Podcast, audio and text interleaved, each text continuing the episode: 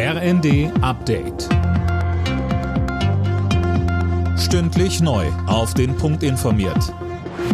Ich bin Mia Hehn. Guten Morgen.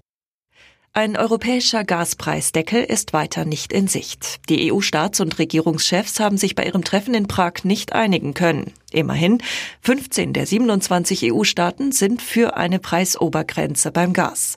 Es gibt aber unterschiedliche Vorstellungen, wie der Preisdeckel aussehen könnte. Bis Mitte Oktober soll die EU-Kommission jetzt einen Vorschlag erarbeiten. Bundeskanzler Scholz. Es gibt in dieser Frage keine Denkverbote und keine ideologischen Auseinandersetzungen. Es ist aber auch klar, jeder Markteingriff, jede Setzung von Preisen stellt automatisch Fragen an die Versorgungssicherheit. Deshalb müssen wir diese Dinge sehr genau diskutieren und auch vorbereiten. Seit Ende September hat die Ukraine nach eigenen Angaben weitere 2500 Quadratkilometer von russischen Truppen zurückerobert.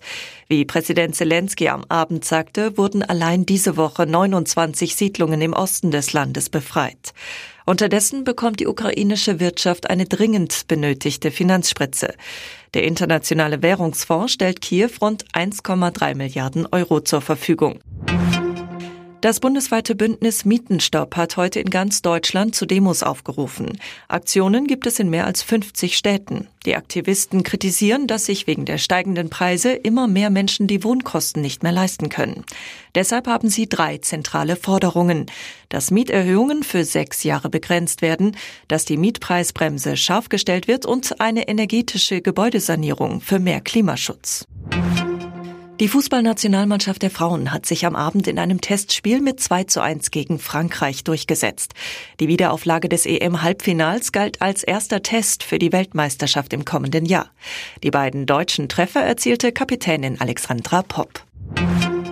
Und zum Auftakt des neunten Spieltags in der Fußball-Bundesliga hat Werder Bremen auswärts drei Punkte geholt. Gegen die Gastgeber der TSG Hoffenheim setzte sich Werder mit 2 zu 1 durch. In der 87. Minute verwandelte Niklas Füllkrug einen Elfmeter zum Siegtreffer. Alle Nachrichten auf rnd.de